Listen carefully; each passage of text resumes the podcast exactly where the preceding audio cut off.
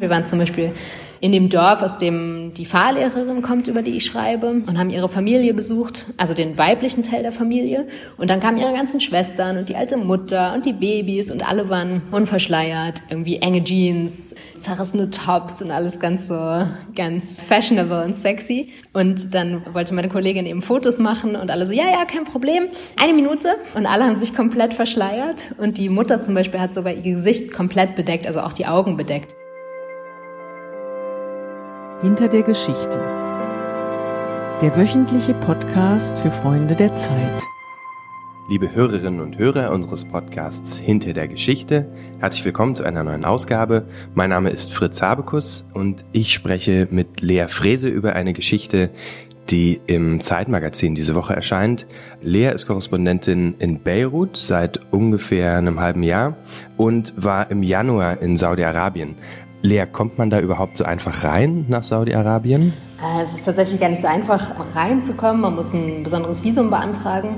Das hat bei mir ungefähr ein halbes Jahr gedauert vom Antrag bis zum Reinkommen. Und genau, ich war mal bei der Botschaft zu Besuch, habe mich vorgestellt. Dann lesen die schon auch Artikel, die man geschrieben hat. Und genau, man braucht ein bisschen einen langen Atem.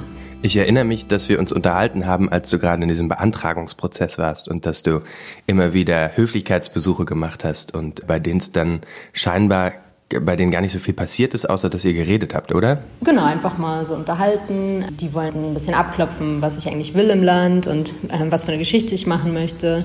Und ich glaube einfach mal gucken, wie ich so drauf bin. Das, was man als Zeitungsleser aus Saudi-Arabien in den letzten Monaten oder im letzten Jahr mitbekommen hat, ist, dass das Land scheinbar eine Öffnung durchgemacht hat, dass es ein neuer Kronprinz an die Macht gekommen, der dann unter anderem, und das war eine Nachricht, die um die Welt ging, Frauen das Fahren wieder erlaubt hat. Und das ist auch der Inhalt deiner Geschichte. Du warst in einer Fahrschule, in der nur Frauen zugelassen sind, in der auch Frauen die Fahrlehrerinnen und Verwaltungsangestellten und so weiter sind. Und du hast ein paar Fahrstunden mitgemacht. Ähm, kannst du uns ein bisschen erzählen, wie du an diesen Ort gekommen bist? Also das äh, Bild, was man im Westen bekommt von Saudi-Arabien, hat, glaube ich, lange so zwischen Extremen hin und her gependelt. Es war mal entweder das düstere Reich, in dem Leute noch hingerichtet werden und gesteinigt, oder auch eben das superreiche Königreich mit so einer schillernden Königsfamilie und alles ein bisschen mysteriöser Orient. Deshalb gibt es, glaube ich, eine, irgendwie ein generelles Interesse die Nachrichten, die man so in den letzten Jahren gehört hat von der Öffnung, sind, glaube ich, eigentlich auf ein großes Problem zurückzuführen, was das Land hat. Es geht nämlich Saudi-Arabien so nach und nach das Geld aus. Irgendwann wird es kein Öl mehr geben, zwischendurch bricht der Ölpreis mal ein und so diese alte Gleichung von die Mächtigen, die Königsfamilie, so als praktisch hat eine Alleinherrschaft und hat ein sehr striktes System etabliert, aber dafür kriegen die, kriegt die Bevölkerung einen ganz guten Lebensstandard das geht nicht mehr so richtig auf. Die Bevölkerung ist super jung, so zwei Drittel der Saudis sind unter 30 und genau, haben, viele sind ohne Arbeit, ähm, viele langweilen sich auch tatsächlich echt sehr stark, weil man in Saudi-Arabien lange gar nichts machen oder wenig machen konnte. So, es war keine Musik im öffentlichen Raum erlaubt, es sind keine Kinos erlaubt, Frauen durften eben nicht Auto fahren. Und das ist in einem Land, in dem es, in so ein Wüstenstaat, in dem es überall echt heiß ist, und es keinen öffentlichen Verkehr gibt, ein großes Problem, weil jeder braucht einen, jeder braucht einen Fahrer. Und der junge Kronprinz, der so nach und nach die Macht übernimmt, hat eben mehrere Reformen angestoßen. Es sind vor allen Dingen wirtschaftliche, also Investitionen aus dem Ausland sind erlaubt und so weiter oder werden erlaubt. Und mit dieser Geschichte mit dem Autofahren ist ihm, glaube ich, so ein bisschen so ein PR-Coup gelungen letztes Jahr. Also das war, ich glaube, Saudi-Arabien war das einzige Land der Welt, jedenfalls mir kein anderes untergekommen, wo explizit Frauen nicht Auto fahren durften, so seit den späten 50ern. Dafür gab es ganz unterschiedliche bizarre Erklärungen, aber dass er das aufgehoben hat, war irgendwie so ein großes Symbol von Aufbruch. Und die Idee war, das dem auf den Grund zu gehen. Das ist natürlich einerseits irgendwie so eine Propagandaveranstaltung der, der Führung. Ne? Schaut her irgendwie, wir öffnen uns, das Land wird jetzt super modern. Und andererseits ist es im Alltag für die Frauen natürlich schon eine totale Veränderung, dass man sich auf einmal so frei bewegen kann. Du warst auch nicht das erste Mal da, wenn ich mich erinnere, oder? Du warst schon einmal in Saudi-Arabien. Genau, ich war Anfang 2016 schon mal in Saudi-Arabien. Also es waren ziemlich genau drei Jahre dazwischen. Erzähl mal, wie, wie man sich das vorstellen kann. Also kann man einfach einen Linienflug buchen und kommt dann in Riyadh an und was passiert, wenn man am Flughafen ist? Genau, das war ganz lustig. Also ich muss halt als Journalistin ein besonderes Visum beantragen. Ich habe das bekommen, ich glaube, einen Tag bevor ich geflogen bin. Das heißt, ich habe das abgeholt und habe mich dann in den Flieger gesetzt.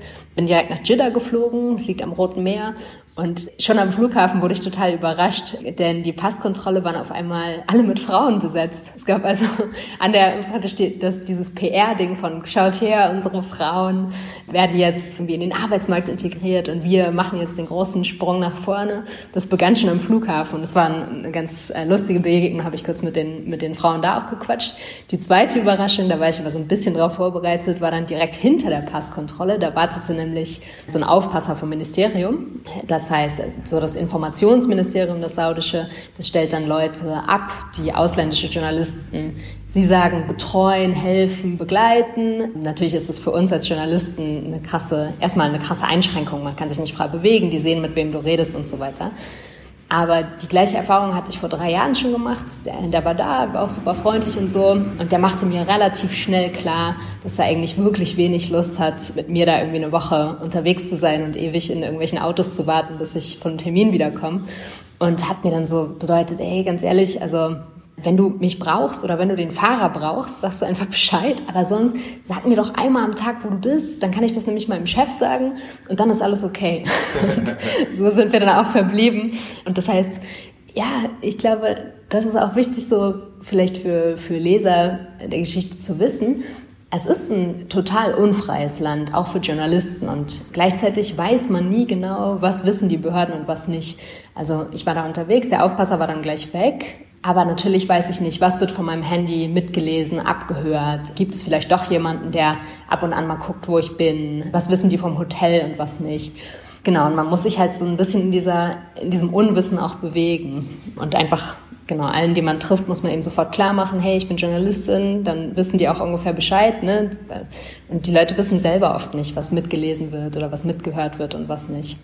Also das offen zu kommunizieren ist ein Teil deiner Versicherung, dass du niemanden in Schwierigkeiten bringst, dadurch, dass du mit ihnen redest. Genau. Und dafür war jetzt diese Zeit, dieser Zeitpunkt der Recherche, war extrem, glaube ich, auch für die Leute ein extrem besonderer. Denn ich war im Januar da, das heißt, der saudische Journalist äh, Jamal Khashoggi ermordet wurde, war ungefähr drei Monate her. Und die Leute, die ich gesprochen habe, standen schon alle noch wirklich unter Schock. Das war auch. Ich glaube, man muss einmal, einmal kurz erklären, wer das war und was, was die Geschichte ist. Mhm. Nachdem letzten Sommer die große Nachricht um die Welt ging, dass die Frauen Auto fahren dürfen, da war das Image von Saudi-Arabien kurzzeitig mal viel besser als vorher.